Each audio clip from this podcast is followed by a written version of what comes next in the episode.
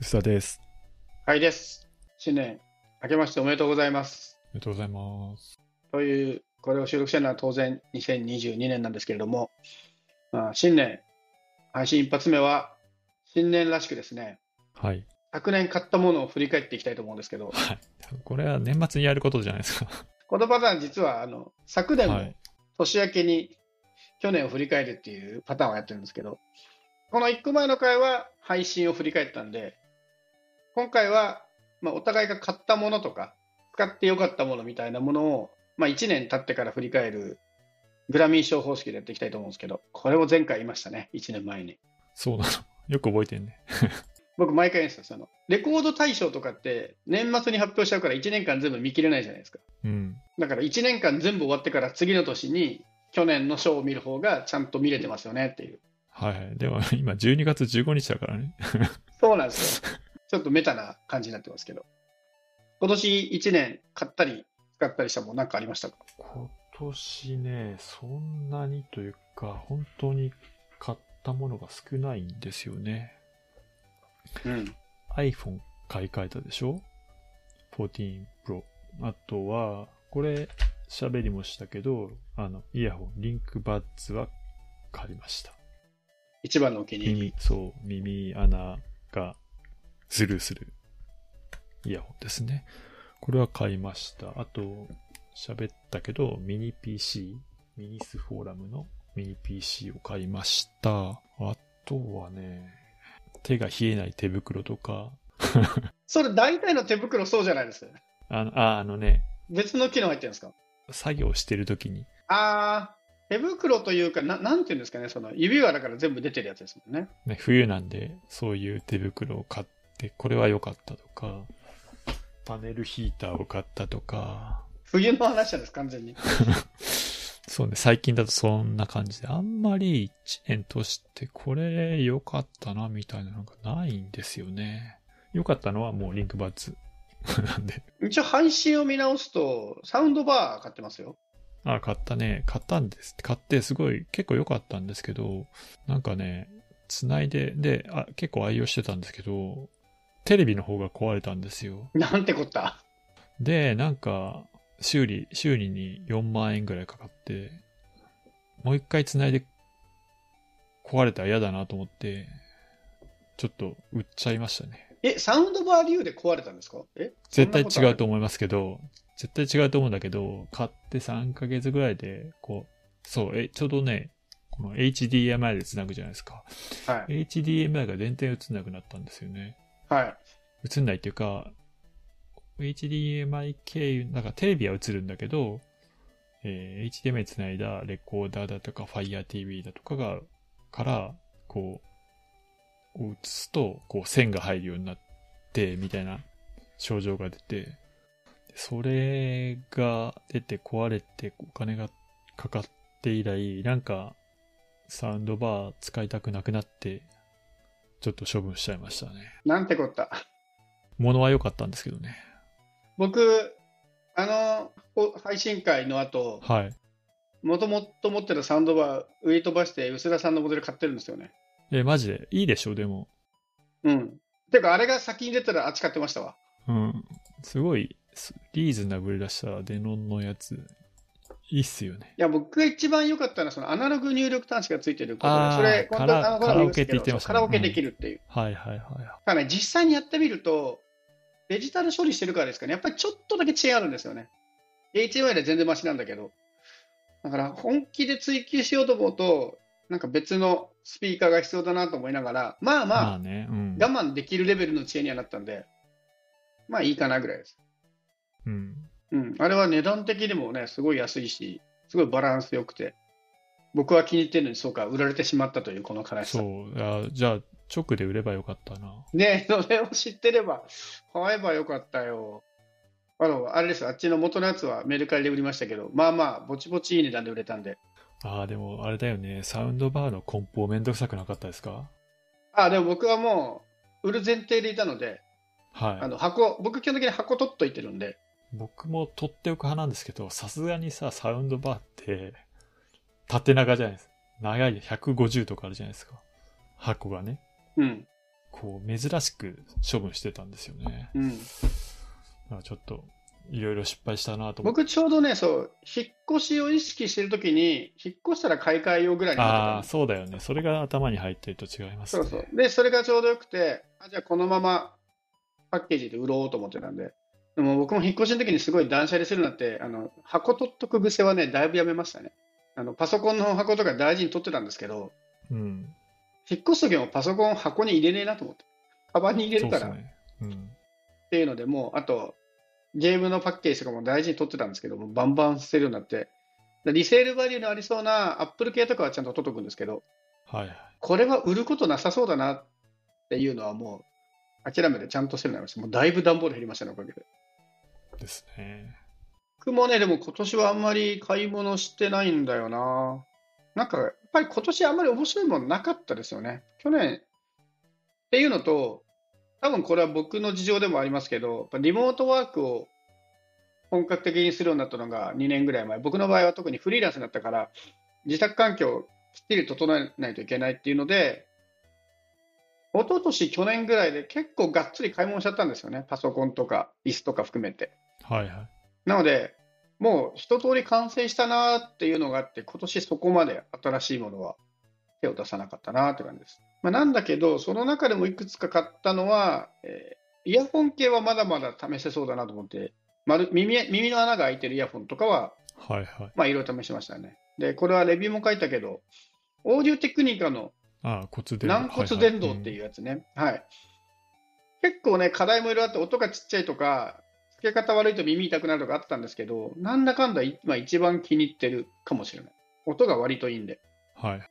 と、あと、何回かこれも、引っ越し環境の時に話した気がするんですけど、メッシュですね。うん。あ、Wi-Fi ルータインー。ターネットの、そう、Wi-Fi ルーターを、まあ、1台だと全然電波が届かないときに、もう1台入れて、無線 LAN の Wi-Fi のエリアを伸ばす仕組みがメッシュなんですけど、はいはい。まあ苦労しまして、メッシュの構築に。で、実際に使った機種としては、これ、前の時も言ったんですけど、Google もメッシュの Wi-Fi ルーターを出してるんですけど、好きな帯域で接続できないっていう問題があったんで、であと、前に NEC の Wi-Fi ルーター使って、この番組にありましたけど、まあ、一回 NEC 使ったから次はバッバッファローにしようかなと思って、バッファローのやつを買ったんですよ。バッファロー結構メッシュも力入れるんで。はい。なんだけども、全然メッシュが安定しなくて。へ結果、バッファローの一般ユーザー向けモデルみたいなのがざっくり3モデルあるんですよ。え。うん。あのめちゃめちゃアンテナが出っ張ってる本当ハイエンドを除くとみ3種類あって3機種全部買いましたね結局もうこれバッファローにお金もらってレビューできんじゃねえのぐらい試したんですけどうん。でその結果あの一番いいやつを2台買いましょうっていう結論に至りましたというと。これねうん。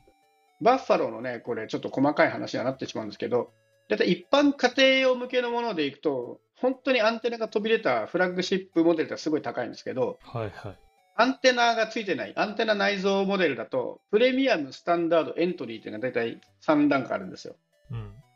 で、まずは一番いいやつを1台買って、1台でなんとかなんないかなと思ってやってみたら、うん。ちょっとさすがに部屋が遠いと届かなかったんで、で、次に考えたのが、つな離れた部屋はつながればいいから、一番安いやつをつないでメッシュしようとしたんですよ。このエントリーモデルっていう安いモデル。えっ、 A- AX ってやつじゃなくてとね、一番いいやつが、えーこれ数字がで見た方がいいんですけど、5400、5400が一番いいやつ。で、最初にこれを買いまして、うん。で次に1800、これ多分達した速度ですね。通信速度が大型版になってるんですけど、分かったんですけど、一番安いモデルだと、ちょっとさすがに電波が弱かったんですよね。うん。で、じゃあちょっと1個ランク上げるかと思って、2番目の3200ってモデルをメッシュに買ったら、5ギガはめちゃめちゃ安定したんだけど、2.4ギガが弱くなるっていう謎の現象が起きて。うん。で、これ、これね結構ね、バッファロー騙されるポイントだなと思ってるんですけど、これサイト上で見ると、うん。一番いいモデルのプレミアムの5100モデルって、2.4ギガが573メガ出るって書いてあるんですよ。うん。で、それに対して、一つ落ちるはずのスタンダードは、スペックとしては下のはずなのに、 2.4ギガについて800メガ出るってススピードが上がってるんですよね。うん。だから、これ数字だけ見ると、スタンダードの方が2.4ギガ速度が出そうに思えるんですが、実はここにトラップがあって、スタンダードモデルという真ん中のモデルは、数字こそ800メガなんですけど、Wi-Fi の仕様が 11N 止まりなんですよ。わかります全然わかんない。 2.4ギガの Wi-Fi は、今最近だと Wi-Fi って数字レベルになったけど、Wi-Fi4 なんですよ。うん。で、それに対して、一番下のモデルですら、い2.4ギガに関しては、Wi-Fi6 なんですよね。うん。あ、2.4ギガだけ Wi-Fi4 相当しか出なそいうっなてこんですとですかそうなんです。へーそれが、このパッと見のスペックで分かんなくて、で何が起きたかっていうと、5ギガはつながるから、パソコンはすごい安定したんですよ。はいはい。なんだけど、家の中にあるそのスマートフォーム系のガジェット、うん。で結構2.4ギガしかつながらないものいっぱいあるじゃないですか。うん。で端的に言うと、うちはあのプラススタイルの Wi-Fi でオンオフできるシーリングライトを使ってるんですけど、はいはい。それが電波届かなくなっちゃって、全然繋がらなくなっちゃったんですよね。うん。で、結果、諦めて、もう一番いいプレミアムモデルを2つ買ってメッシュをしたら、5ギガも2.4ギガも届くようになって、やっと解決しましたって感じ。なるほど。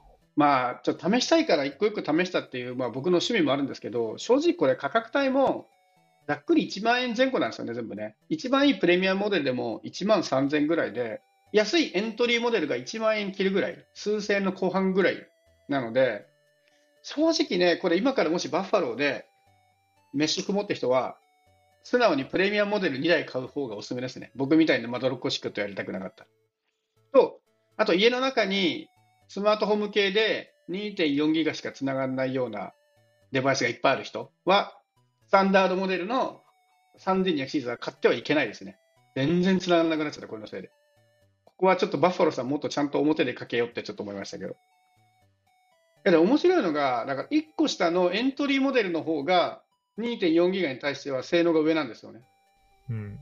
そのアンテナ数はもち少ないんです。アンテナ数だけで見ると、そのスタンダードモデルのが4本なので多いんだけど、Wi-Fi 規格自体はエントリーモデルの方が上なんで、で、実際使ってみると、つながりやすさはエントリーモデルのがまだ上でしたね。僕の家での実感ですけうど。んはいはい。まあでもあれだよね、メッシュって基本的には同じ製品で組むのが一番いいと言われるじゃないあ、ですか。そうです、そうです、そうです。そうそう。だから2000円とか3000円の違いとかだったら、モデル揃えるのが多分正しいんですよね、きっと。えっとね、もう本当その通りなんですよ。うん。 僕もね、それは分かってたんだけど、まあ、そういう意味ではもう自業自得なんですけど、とはいえ、安いモデル組み合わせてうまくいくかなっていう、 ちょっと興味本位でやっちゃったところがあるので、まあ、自業自得ではあるんですよ。はい。まあ、人柱的なやつそうそうそうですそかう、ねそれを楽しんでたんで、そう。あとね、ちょっと聞いてて思ったのは、もしかしてメッシュを組みたいからやってますよね。あの、なんとなく、この、アンテナがすごい立ってる、外付けアンテナのごついやつにしたら、1台でカバーできたりするんじゃないかっていう。それね、僕、それは悩んだんですよ。えっ、とね、そういう意味では、メッシュがやりたいかというと、やんなくて済むなら1台で収めたかったんですけど、はいはい。うん。このすごい高いやつを一発、そのアンテナがめちゃめちゃ出まくったやつを1個買って、はい。これでダメだった時の応用がちょっと大変だなと思って。まあ確かにね。そうなんで、結局ルーターってあれですよね。置いてみないとわからないっそてうなんですいうよ問題は、あの、どうやっても解決されないんですよね。これこそね、ほんとちょっとレンタルでね、使えるとかあったらいいんですけど、レン、レンティオとかないのそういうの。あんのかなわかんない。 あんま聞いたことないけど。まあ、最新モデルですからね。だから、正直これ悩みました。この一番いいめちゃめちゃでかいやつを買うのもいいんだけど、でもさすがに部屋が離れすぎているんで、これだけアンテナが強くても届かないんじゃないかなっていう不安感。だからメッシュの方が効率がいいんじゃないかっていう想像はありましたね。っていうのと、まあ、価格帯的にさすがにこのクラスは結構いいお値段するんですよ。うん。例えば、えー今出てる、本当のフラッグシップモデルの一番いいやつだと、えー3万円するんですよね。だから、プレミアム2台分よりも高いので、取り回しを考えたときにメッシュのが良さそうかなっていう判断でした。だから、これをすごいいいのを1台試してみたくはありますけどね。ちょっとバファローさん貸してくんねえかな。今、レンティオで検索したら、4月4000円で借りられるらしいですよ。月4000円リか、バーサイ絶ド妙だな。絶妙だね。 あ、でも、しかもこれ、買い買い切りだから、サブスクだから違うね。7泊8日で5400円。ちょっと高いな。赤いな。だったら買ってメルカリじゃないですか。うん。てなっちゃう気はするいいかもね。いやだ、ここは悩みました。めちゃめちゃアンテナ尖ったやつにするかは悩んだ結果、そうね。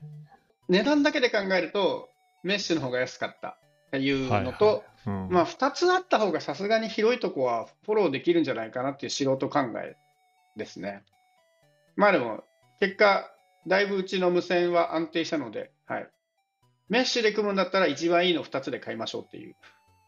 うん一番いいのって言うと、あれじゃないあ一番いいのっていうか一番 そうねの外付けじゃないあの。そう。アンテナ内蔵モデルの一番いいやつぐらいが、で、メッシュで組むのが多分バランスが良さそうです。うん。そうね。これは結構今年一番ハマったハマハマったというか、そうですね、時間かけていろいろテストしたガジェットでしたね。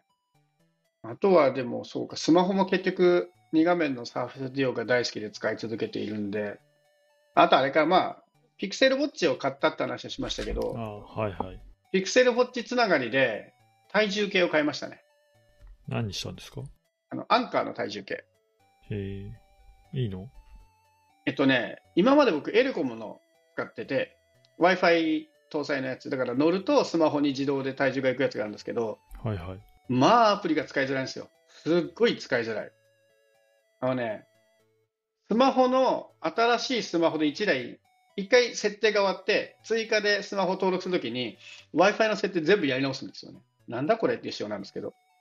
とかいうのと、あとまあ根本的にエレコブのアプリでしか管理できないんだけど、アンカーのやつは、えー、Fitbit と Google Fit と Apple ヘルスケアに飛ばせるんですよ。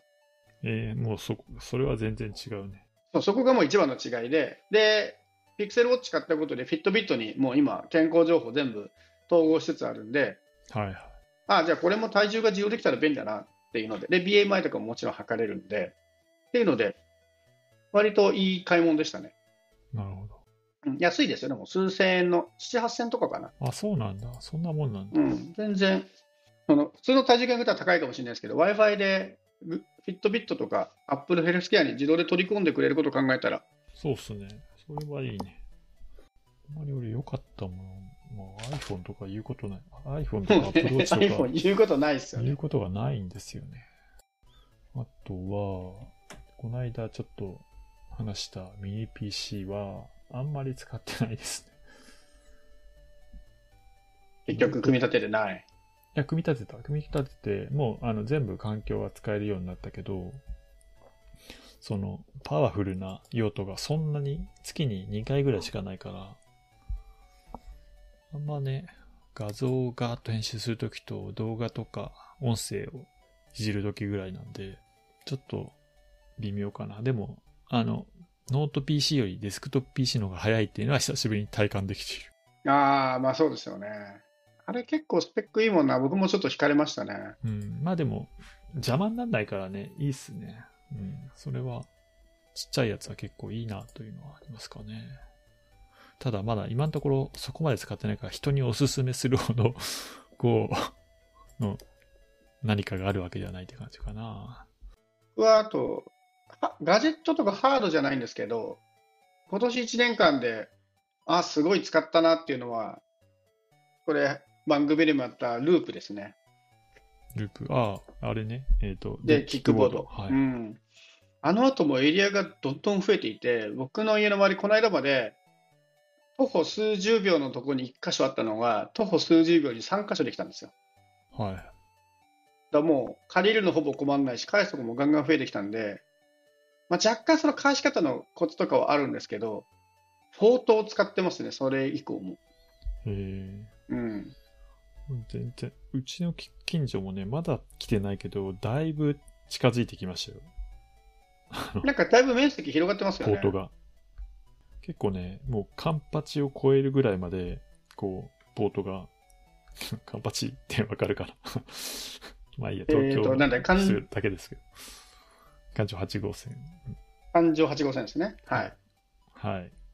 を超えるぐらいまで、ちょっと増えてきて、割と島内23区の西側の結構な領域がカバーされてきたんで、もうちょっとだなって感じがしてます。ね。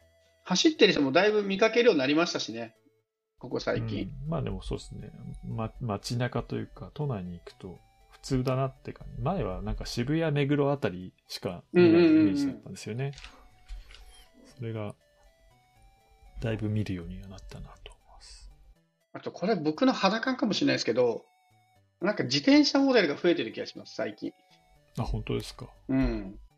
前自転車の方が珍しかったんだけど、最近置いてあるのが自転車のことが結構多くて、えーやっぱり遅い遅いとかのフィードバックがあるんですかねなんやっぱりあと安全性と考えたら自転車とかなんですかね。ちょっと僕の見てる範囲だから実際の数字と全然違う可能性はあるんだけど、確かにわざわざこう無理にキックボードにする意味ってそこまでないんですよねないですよね。で、スピードも実は自転車の方が速いし、あの自転車どこもバイク車より全然速いから、そうですね。だから、ね、両方あって、どっちにしてますちなみに、カイさん。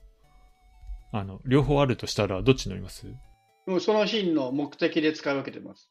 あの、早く行きたいとか、その取り回しの時は自転車選ぶんですけど、あの、坂道が多そうで、なんか漕ぎたくないなっていう時に、キックボード使うみたいな感じにしてる。どっちが多いですかああ、でもキックボードの方が多いかな。ああ。なんか距離があると、自転車かなって気はしまあ、す、ね。そうそうです。ちょっと遠めのところとか、少し急ぎたいとき自転車で、キックボードやっぱ何も焦がなくていいのめっちゃ楽なんですよね、遅いけど。うん。あとね、大通りを通りそうなときはやっぱりキックボードちょっと怖いね、自転車にするとかあありーますそね。れは絶対そうですね。僕ある程度考えて、今日はここの辺に行くから、できればキックボード空いてたらキックボードがいいなとかは使い分けてるかもしれない。そうするとね、ユーザーも増えてくると、自転車の方が実は便利じゃねっていう普通の話になってるんですかね。そうなんですよね。それで増えてるのか、あと、なんだっけ、この間もこの番組で話した気がしますけど、ちょっと法律変わるじゃないですか。なんかそれに合わせてキックボードセーブしてるのかなとか、うん、まあ、事故もあったしね。あそうですね、ちょっとうん面倒面倒っていう言い方もよくないけど、ね、酒飲んで酔っ払って事故起こされちゃうと辛いですね。でもなんか、あれ駐車場で転んだとか、なんか、うん、なんか、ね、あんまりよくわからないんですけど、キックボードが悪いのかっていうと、なん飲酒が悪いんじゃないか説も。いや、もう一番悪い悪いのは飲酒ですよね、あれは確実に。うん、じゃないですか。うんああ、そういう意味ではビ、ビアリーがすごい買いやすくなったっていう。あビオリ今もハマってますうん、今、メインですね、もう。あの、家で、家飲みのメインは。えー、あれはどうですかえっ、と、正気のサタン飲みました。ああ、飲んだ。あれも良くないですかちょっと高いけどう。ーん、俺は、いまいちかな。マジでした、まあまあまあ、ちょっともう忘れ、そんなにこの、なんか印象的ではなかったですかね。ビアリーはビールに寄せてるじゃないですか。はいはい。で、将棋のサタンはやっぱりクラフトビールっぽさを出してるんで、僕味としては結構、まあちょっと高いんですけど、ちょっと好みでしたね。あともう売ってないですよね、あれ。売ってるあ、でも最近見なくなったかも。うん、そうそう。まあやっぱ入手性がこう、あの、習慣になるには、こう、入手性が、ちょっと、物足りなくってって感じですかね。なんで、見なくなったから忘れちゃいましたね。 確かにな。あ、でもまあ売ってはいるけど、コンビニ見なくなっただけなのかな。あんまり見かけなくなった気がしますね。コンビニ限定とかだったんだっけうん。うん、コンビニ限定やってましたね。ですよね。僕、そういう意味ではね、割と最近ハマっているのは、あの、水人相だ。見たことあります何の話をしてるかわからないです。えっとね、飲み口としてはジンを割ってるんですけど、まあ、ハイボールみたいな感じなんですけど、要は。ハイボールってやっぱちょっと独特の癖があるじゃないですか、ウイスキはーいか。ら。でそれが美味しい人にはいいんだけど、僕はこのぐらいジンの方があんまりそのウイスキーほど癖がないので、なんかさっぱり飲めて、ハイボールっぽいものを飲みたいときは僕今これになっちゃいましたね。へえ。昔まではなんかビールじゃなくてさっぱり飲みたいなって時にはトリスのハイボールとかよく飲んでたんですけど、ああ、ちょっと良さそあう。これ楽でいいなって割と良かったですよ、うん、これあと瓶でも売ってるんで、コンビニで。だから瓶買ってきて氷で割ったらもうちょっとコスパよく飲めまあるそしっ、ちの方がいいかも。割と最近これ僕お気に入りこれ友達に教えてもらって、すごいハマってるんですけど。うん。これななんて言うんでしたっけ水ジンソーダ。水、水人相談ですか。水っていうのが多分ジンのブランドですね。で、そのジンソーダ。コンビニとかでも結構売ってるのと、普通にコンビニで瓶も売ってるんで、割と好ん。き。ビアボールでしょう。どうでしたあれ。自分次第なんだけど、ちょっとこ思ったより濃いめで、 で、ソーダ用意しないとじゃないですか。うんうん。まあ、悪くはない。あのね、でも、最近350のビールを飲み、残してしまうか、家だと残してしまうぐらいなんうんうんうんうで、ん調整できるのはいいんですけど、こう、ソーダが終わらないで、なんかもったいないなと思って。ああ、わかる。わかりますわかります。ソーダが余るんですよね。そう、そうだ、余るんだよ。味はまあ、調整すると、まあまあかなとは思うんですけど、まあ、ただ、安くもないし、そんなね、薄田さんにおすすめなのがね、キリン良さソーダです。何それ。これもう、あれだね、飲料会だね。飲料会になってきましたね。結結論結論として。あ、でもね、これはむちゃくちゃおすすめで、これは、えっ、と、あのね、飲み切りサイズの炭酸の缶なんですよ。へで、190ml しかないから、多分1回ハイボールとか飲むのに多分ちょうどいいぐらい。え。なるほどね。これをね、箱買いしておくと、で、ちっちゃいから場所も取んないし、おおこ僕もね、結構ね、炭酸余る問題結構気にする派だったんですけど、ああ、いいねこれいいっすよ。サイズ感といして。い、いい、良さそうだ。いけて る。名前もね、名前もいいでしょ。そっか。なんか、ビアボール以外にもなんかこういうの、ソーダで割る系おすすめあったら教えてください、後で。ソーダで割る系はそうですね、もう水だな、お酒で言うああ、と。そっか、水、水でやまれあばいい水のかはこれでやると多分ちょうどいい。じゃあ、じゃあ水と良さそうだで、2023年は生きていこうかな。あとね、お酒じゃないんですけど、僕は最近ハマっているのがあって、カルディのうん。ロイヤルミルクティーベース。で、何要は、これ自身は中身はめちゃめちゃ濃い紅茶なんですよ。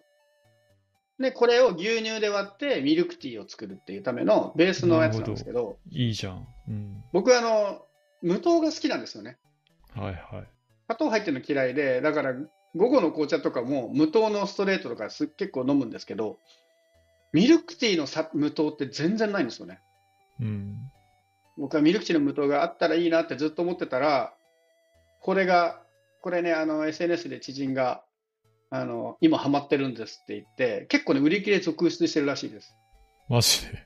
一時期全然買えなかったみたいです。だだいぶ今在庫復活したみたい。で、僕これも箱買いしてるんですけど、うん。まあ、とりあえず無糖なので、お砂糖なくて美味しいし、えー、これいいな。でね僕がね、ちょっとカフェイン弱いんだと思うんですけど、うん。濃いめでこれ作ると僕夜寝れないですね。えだから眠気防止みたいな、ちょっと仕事頑張ろうかなって時にも効くし、まあ、そこまでしたくない時は牛乳を多めにしたりとかし調整してるんですけど、ー、これホットでも、ホットでも全然いけるあホットもいけるんじゃないですか。どうだろう僕はいつも、もう冷蔵庫にもガンガン冷やして飲みまくってるけど、温めたりするのはできるのかなあ、でもホットも OK って書いてある。うん。あ、書いてありますどうやって温めるんだろうでも。まあ、電子レンジとかうん、でね、これが楽なのは、パックなんで常温でいいんですよ。うん。で、賞味期限も結構あるから、あの、いわゆる牛乳は自分で入れるので、賞味期限が長くキープできるんですよね。はいはい。だから箱買いしてもそんな困らない。っていうので結構効いてて、で、ちなみにこれがなんとですね、ヨドバシカメラで買えるので、 なるほヨど。ドバシで買うのがおすすめですね。おはい送料もかかんおないいいし。ね。うんいいね。意外な飲み物会でしたけど。飲み物会じゃん。飲み物結構、そうね、飲み物ちゃんと探しておこう。 へえ、いいな。結構知らないことはいっぱいありますありますね。ね。ねえいや、ありがたい、これは。で面白いな。これでも最初にテーマ出してたら決まってなかったですからね。 買ったものにいつの間にか飲み物になってったっていう。そうね、良さそうだわ。アマゾンでも買えるし。うん、良さそうだ。すごいいいですよ。軽く飲むのに。ちょっと試してみますわ。ぜひ皆様も良さそうだと、水人そうだと、ミルクティーをお試しください。